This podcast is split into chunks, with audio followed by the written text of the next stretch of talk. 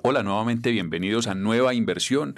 Estas son conversaciones reales sobre criptomonedas e inversiones en negocios digitales emergentes. Cuando decimos conversaciones reales, queremos expresar que aquí no hay ningún interés de por medio eh, de inducir a nadie a hacer ninguna inversión en particular, sino simplemente ofrecer información de calidad para que la gente pueda tomar buenas decisiones y sepa cómo desarrollar bien las inversiones que tenga planeadas en este mundo digital que se abre con un nuevo abanico. En la entrega de hoy nos acompaña Manuela Velázquez. Ella es ingeniera financiera, pero mejor que sea ella misma quien nos cuente cómo ha sido esa trayectoria de ella en este mundo de las inversiones y hoy vamos a hablar a diferencia de algunos capítulos anteriores, no de criptomonedas, sino de trading, es decir, de esas transacciones más bien en bolsa con eh, instrumentos de acciones de empresas eh, que operan en diversos sectores. Manuela, bienvenida. Cuéntanos un poco de esa trayectoria que traes. Bueno, muchas gracias. Como decías, yo soy ingeniera financiera de la Escuela de Ingeniería de Antioquia. Soy también especialista en Big Data de la misma universidad digamos, desde que me gradué, pues he podido eh, trabajar en compañías que están directamente relacionadas pues con este tema de las inversiones, hacerlas a nivel personal y desde hace tres años lidero las clases de renta variable y banca mercado de capitales en la universidad, además de los semilleros de trading. Muy bien, esa Escuela de Ingeniería de Antioquia, lo que ahora se conoce como Universidad EIA, que además en dos años, por allá en 2017, 2018, fue designada por el Ministerio de Educación de Colombia como la mejor universidad especializada del país y su especialización hasta ese entonces era en ingeniería, es decir, es una, un centro de educación con mucha fortaleza en el tema, en el campo de la ingeniería. Bueno, Manuela, entonces, para entrar en materia específicamente, eh, ¿por qué vale la pena que las personas adquieran acciones? ¿Por qué eso puede ser, eh, representar un beneficio en sus finanzas personales? Bueno, entonces, antes de ahí hacer como un zoom, es importante que uno con el dinero pueda hacer tres cosas. Uno puede gastarlo, puede ahorrarlo o puede invertirlo. Y cuando hablamos de invertir en acciones, pues estamos entonces en esa tercera acción que podemos tener y es que yo con un dinero que tengo busco una rentabilidad por invertir ese, ese, ese, dinero en un activo, que no necesariamente tiene que ser acciones, puede ser un bono, puede ser un derivado, pero bueno, en este caso vamos a hablar pues entonces de las acciones.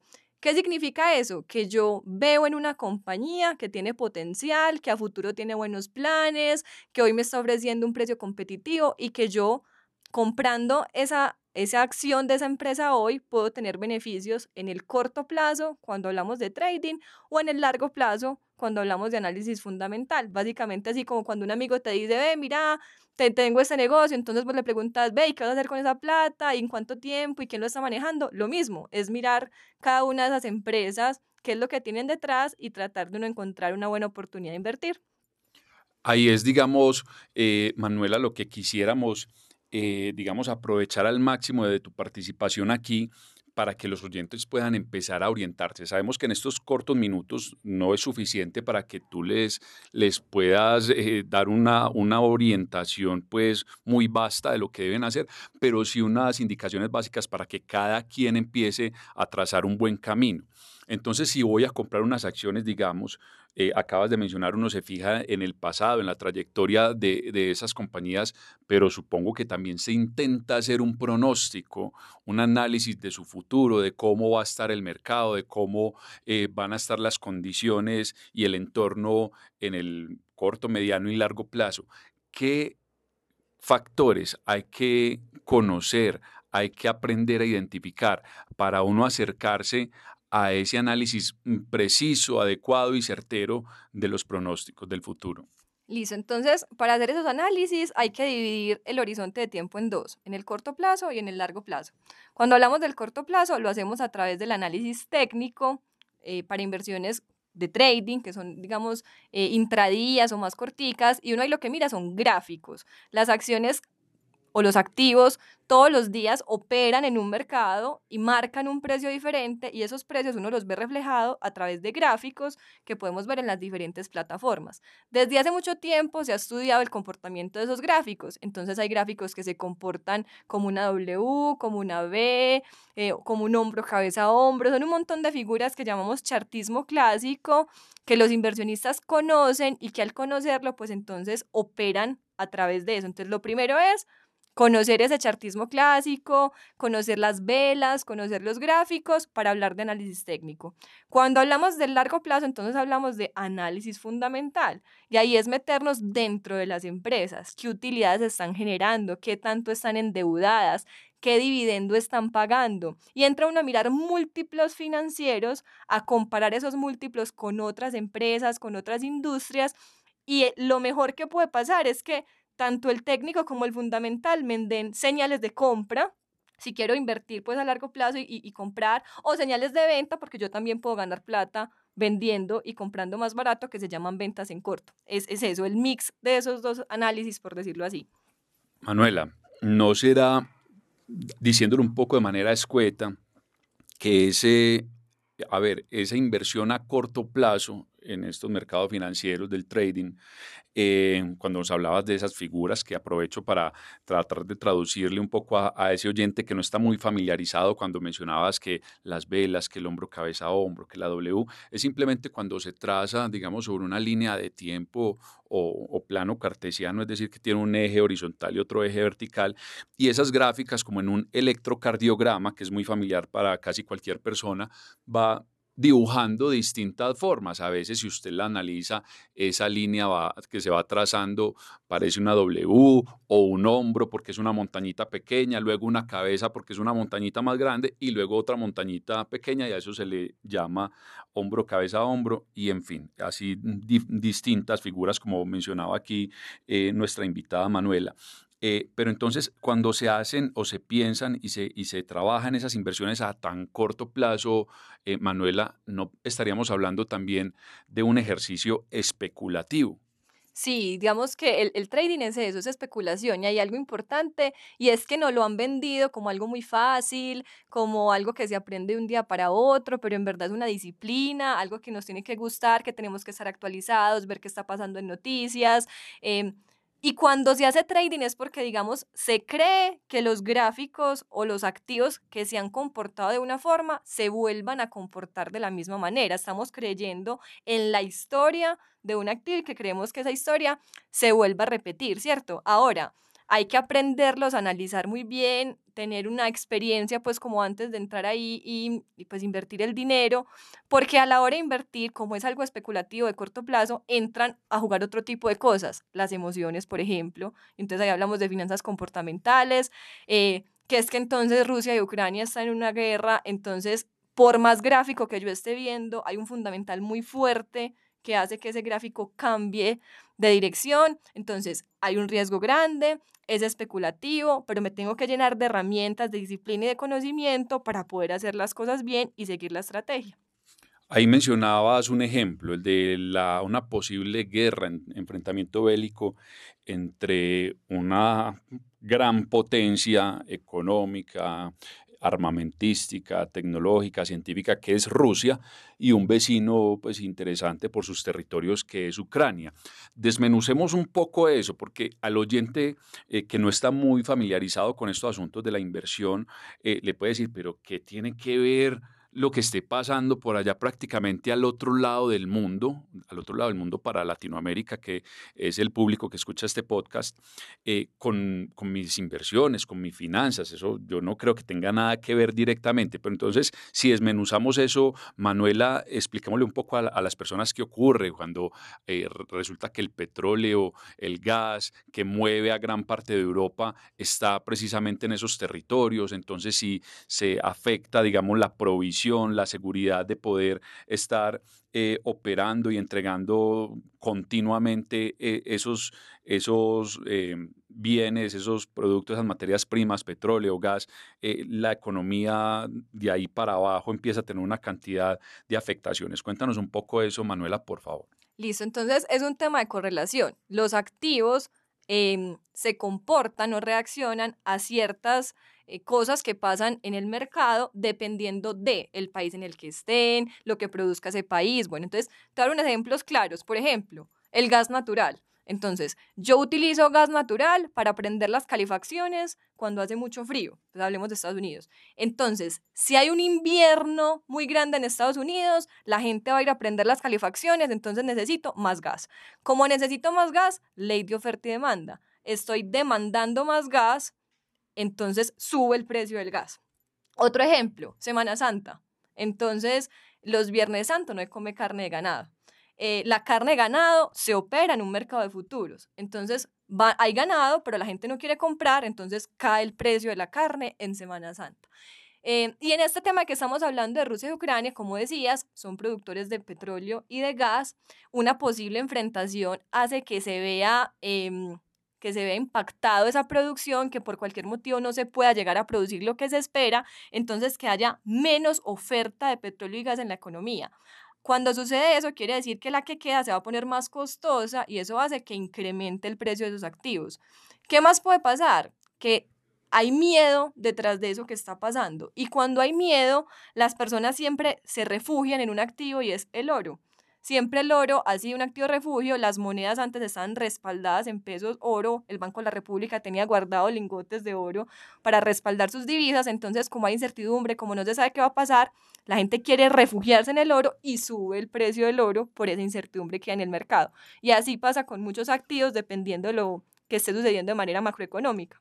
Entonces mira que es interesante y para el oyente nuevamente, supongamos, si ese oyente tiene oro, entonces mire qué tan diferente es vender oro cuando hay miedo que cuando no lo hay.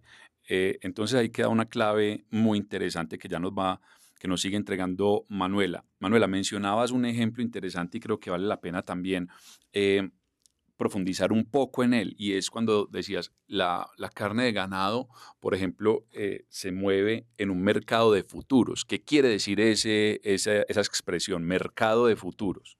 Listo, entonces el mercado de futuros es que yo puedo negociar en un tiempo determinado, a un precio determinado, un activo que necesito. La voy a poner fácil, hablemos del dólar. Entonces yo exporto, yo soy una exportadora, exporto flores y yo sé que en tres meses me van a pagar esas flores.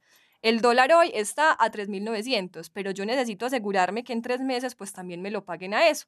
Entonces yo hago un contrato a futuro en donde yo me comprometo a comprar cierta cantidad de dólares a 3.900 en tres meses y alguien se compromete a venderlos. Obviamente yo estoy esperando que el dólar, digamos, suba y esa persona está esperando que el dólar baje y por eso se da la negociación. Y eso es un mercado futuro. El mercado futuros más grande es el CME, que es en la Bolsa de Futuros de Chicago. Chicago, por su ubicación geográfica, digamos, estaba reconocida por un tema de producción agrícola y empezó así. Se negociaba soya, futuro, maíz, frijoles, eh, carne y hoy se convirtió en un mercado organizado. Entonces vos sos una empresa que produce cereal, necesitas asegurar la producción de soya. Vos sos una, eh, una aerolínea, necesitas el precio del petróleo porque está directamente relacionado con el precio de la gasolina. Entonces, a tres, cuatro meses, un año, se busca una contraparte, alguien que quiera negociar, digamos, la posición contraria y fijamos un precio en un tiempo determinado a una cantidad determinada del producto que estemos negociando. Total, muy claro, porque no es lo mismo operar una aerolínea con el petróleo o la gasolina diga usted el, galón, voy a decir cualquier cosa, a 5 dólares que a 8 o 10 los costos operativos en el flujo, en el volumen de vuelos que, que se operan diariamente, eso termina afectando las finanzas en periodos de un mes, seis meses, un año, claramente. Bueno, Manuela, nosotros eh, escuchamos de ti hace unos minutos que se eh, cuando se hace ese análisis fundamental, un análisis, digamos, un poco más robusto, más detenido en la empresa y su sector, eh, se miraban unos múltiplos financieros. Eh, quisiera que también aclararas un poco más esa expresión de múltiplos financieros y de paso que nos hables el tema de las incertidumbres, porque hoy, digamos, con tanto avance tecnológico, eh, entonces el escenario parece ser muy, muy cambiante. No sé si siempre ha sido así o si es una derivación de, de, ahorita de, de este escenario de tanta tecnología informática en la era del conocimiento, pero el entorno parece ser bastante cambiante, es decir, lo que antes valía eh, mucho y era el líder del mercado, de repente no lo es. Entonces, en la semana pasada se escuchaban noticias de que Facebook había perdido porcentajes elevadísimos eh, de su nominación accionaria entre un 20 y un 40%. Entonces, eh, para recapitular de nuevo, entonces, ¿qué, ¿cómo se mm, explica esa expresión del análisis fundamental y cómo es el asunto de interpretar las incertidumbres? Listo, entonces la primera pregunta. Cuando hablamos de múltiplos financieros, hablamos de esos números, de esos indicadores que me dicen cómo está la contabilidad, las finanzas de una empresa. Entonces, una empresa vende, esos son los ingresos. Entonces, yo voy a mirar cómo están esos ingresos evolucionando de un año a otro. Facebook, cuánto le está entrando por publicidad, cuántos clientes nuevos se suscribieron, eso es el ingreso. Utilidad, ah, bueno, entonces después de todos los costos, ¿cuánto me queda? Endeudamiento, muy bacano invertir en una empresa pero pues si está muy endeudada, entonces se me pone en riesgo mi capital a futuro. Y es revisar esos indicadores financieros que básicamente van a hacer un zoom en datos de estado de resultados o en datos de balance que me dice la salud financiera de una empresa. Yo que busco una empresa que me, me muestre que está bien, que los números le dan y que a futuro se va a comportar mejor de cómo se está comportando en este momento. Y lo segundo que dices, demasiado clave las comunicaciones, las redes sociales, la tecnología ha hecho que todas las empresas estén más expuestas a la gente. Y a veces entonces ya el precio de la empresa no se mueve por un fundamental, sino porque, por ejemplo, hablemos de Tesla. Entonces sale Elon Musk a decir cualquier cosa y porque dijo es que sí, pero es que no, entonces la empresa sube un 10% o cae un 10% y ya no es lo que tenga detrás, sino esa influencia que tiene su CEO sobre la toma de decisiones de la empresa. Entonces, eh, pues muy bacano que tenemos la información a la mano y que tenemos todo conocido, pero a veces ya el precio se ve muy afectado por rumores, por especulaciones, más que lo que tenemos hoy. Para resumirte ambas cosas, esos precios y esas inversiones es un tema de probabilidad. Entonces, a la hora de yo invertir, yo busco eh, que la probabilidad de ganancia sea mayor en una empresa versus la otra y pues que, eso se me refleje en mi inversión. Entonces constantemente tengo que estar analizando, calculando, mirando esas cifras, mirando esos comentarios y ver que me da una, una mejor probabilidad pues de ganancia. Pero como decías, ese tema, la tecnología pues ha influido también de manera negativa por todo el ruido que se genera detrás de los comentarios, de los tweets, de las fake news que hay detrás de cada emisor. Nos hace recordar algo, Manuela, y es que en episodios anteriores eh, insistíamos bastante que el valor del dinero y de otros bienes eh, reside mucho en la confianza. Entonces, en la medida que esos rumores que mencionas, esas declaraciones eh, se van dando, pueden afectar ese nivel de confianza. ¿Es así o no es así, Manuel? Sí, claro, por supuesto. Yo, digamos que detrás de eso hay un tema de riesgos, ¿cierto? Entonces ahí es el riesgo crédito, por decir, o, el riesgo asociado al emisor de una empresa. Y si para mí, por ejemplo, pongamos el caso de, no sé, EPM, con lo que pasó con Hidroituango. Entonces hay una menor probabilidad de cumplimiento y yo debo entonces recibir un mejor valor por esa empresa o pagar un menor precio, pues porque estoy asumiendo un, un riesgo más grande. O entonces con esto, por ejemplo, de Facebook, ah, bueno, se metieron en algo completamente nuevo que es el metaverso. Ah, entonces, ¿será que le va a ir bien a eso? ¿Será que no le va a ir bien? La incertidumbre es más grande y al yo tener una incertidumbre más grande, pues entonces eso se ve reflejado también en que eh, el retorno que yo espero, pues debe ser también más grande. Digamos que siempre hablamos de esa relación riesgo-retorno entre cualquier activo por la probabilidad de ganancia o de pérdida que tenga detrás. Ya para ir cerrando, Manuela, yo creo que dos preguntas que son muy importantes. Una, ese buen inversionista debe especializarse en un campo, es decir, ese inversionista, eh, si sabe del tema agropecuario, conoce el sector agropecuario, debe preferir invertir en empresas de este sector, dado que conoce un poco su dinámica, conoce su trayectoria, su historia, está empapado de las propuestas a futuro, de lo que se está investigando y desarrollando eh, en esta materia, o el inversionista también puede ser un buen inversionista cuando por decirlo coloquialmente, se riega en un abanico muy diverso de empresas de distintos sectores, llámese eh, eh, finanzas, llámese tecnología, llámese agroindustria, llámese estética o eh, todos estos productos pues para el cuidado de la piel y del cabello y, todo esto. ¿Cuáles, digamos, como esas pautas de, de hacer una buena inversión? ¿Vale la pena profundizar en un solo campo o diversificar? Bueno, entonces eso tiene sus pros y sus contras, porque digamos que detrás de yo soy una dura en el mercado de los minerales, ¿cierto? Entonces yo voy a tener sesgos hacia ese mercado, ¿cierto? Yo voy a creer que por las experiencias que yo he vivido en ese mercado, esas empresas se van a comportar de una u otra forma. Entonces a veces nos juega en contra esas experiencias que, hemos tenido, ¿cierto? Y también depende del tipo de, de, inversión. Entonces, si es una inversión a corto plazo, que lo que yo estoy mirando son gráficas, pues realmente es seguir una misma estrategia, tener un nivel de toma de utilidad, un nivel de stop. Eh, si mi estrategia está por cualquier patrón como los que hablamos, debería funcionar en cualquier industria, porque es una estrategia de análisis técnico.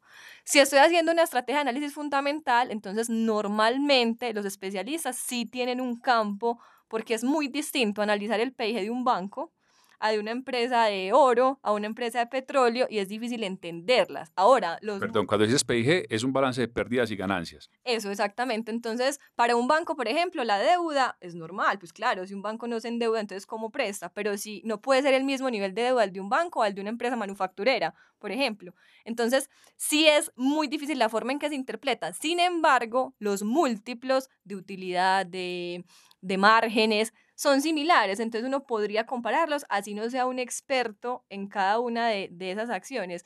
Uno se debería convertir como en un cazatalentos. Tengo 40 empresas o 500 empresas, depende del mercado donde estén listadas sin importar el, el, rubro que tengan detrás o el sector, ¿qué me están ofreciendo? Esta está nueva y tiene oportunidades de crecimiento, esta ya está consolidada pero tiene una nueva estrategia, entonces uno debería buscar sin importar el sector, cuál me está ofreciendo un mejor, mejor retorno.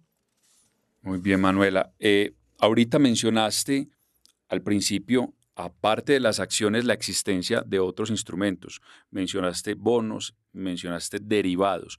¿Por qué no los definimos nomás para hacer ya la última pregunta con respecto a cómo la gente puede pasar a, a la acción en materia de inversión en acciones? Entonces, bonos derivados.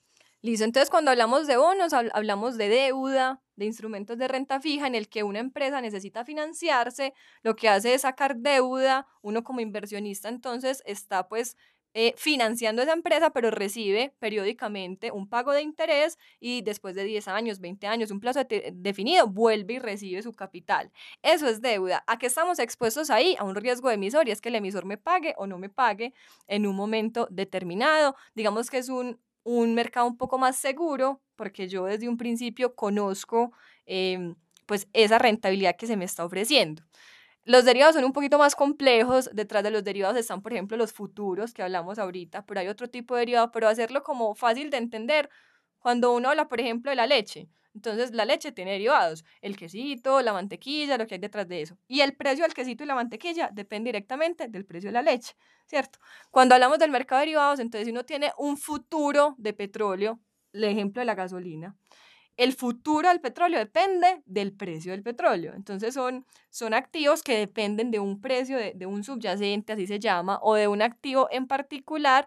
Y pues finalmente son eh, opciones de inversión que, que, hay en el mercado, como te digo, son varias, hay opciones, hay forwards, hay futuros que caen dentro de, dentro de esa base, pero pues son alternativas, otras alternativas que tenemos en el mercado. Muy bien, igual el, el momento de hoy no es para terminar de entender, sino para empezarnos a interesar y empezar a tener un mapa de cómo funciona esto, para empezar a, a decidir por dónde nos vamos. Eh, caminando y adentrando. Entonces, ya la última eh, pregunta Manuela para cerrar, muy importante, ¿cómo empieza la gente a tomar acción? ¿Qué herramientas existen en Internet para ese novato en el tema del trading?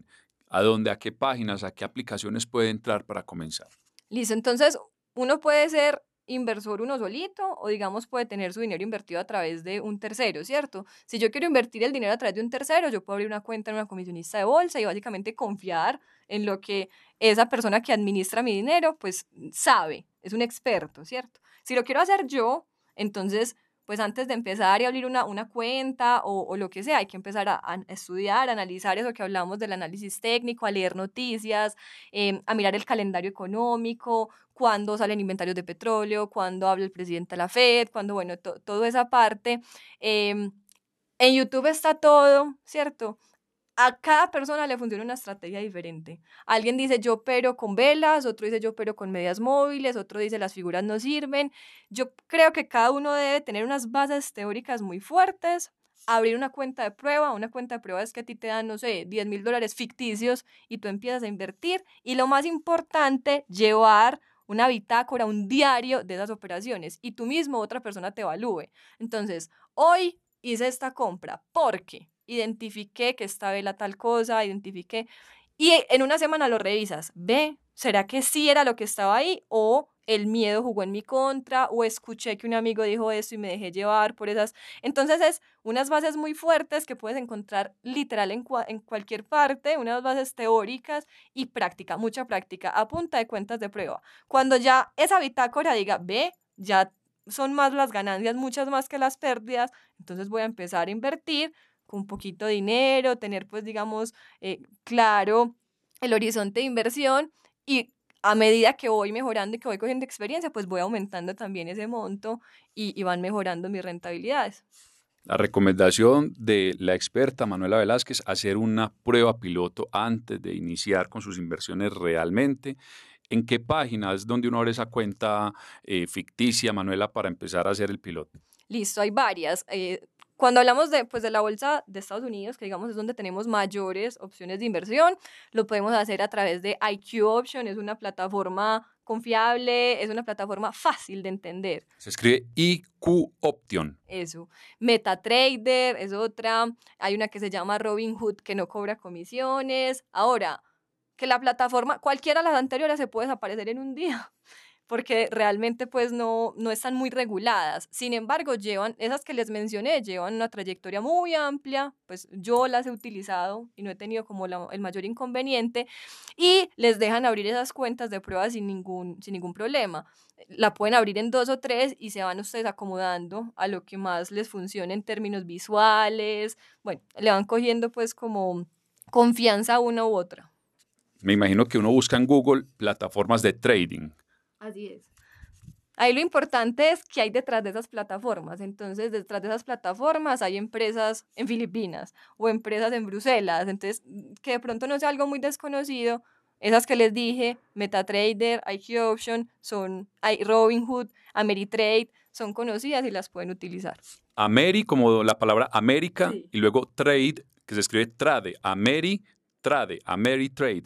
Manuela, muchas gracias por todas estas indicaciones tan interesantes que nos hacen. Ahí tienen los oyentes eh, muy buenas eh, guías para que empiecen eh, de manera segura en el asunto de las inversiones en bolsa, en acciones, trading. Recuerden, esto fue Nueva Inversión, conversaciones reales sobre criptomonedas y negocios digitales emergentes. Nos escuchamos en un próximo capítulo. Muchas gracias.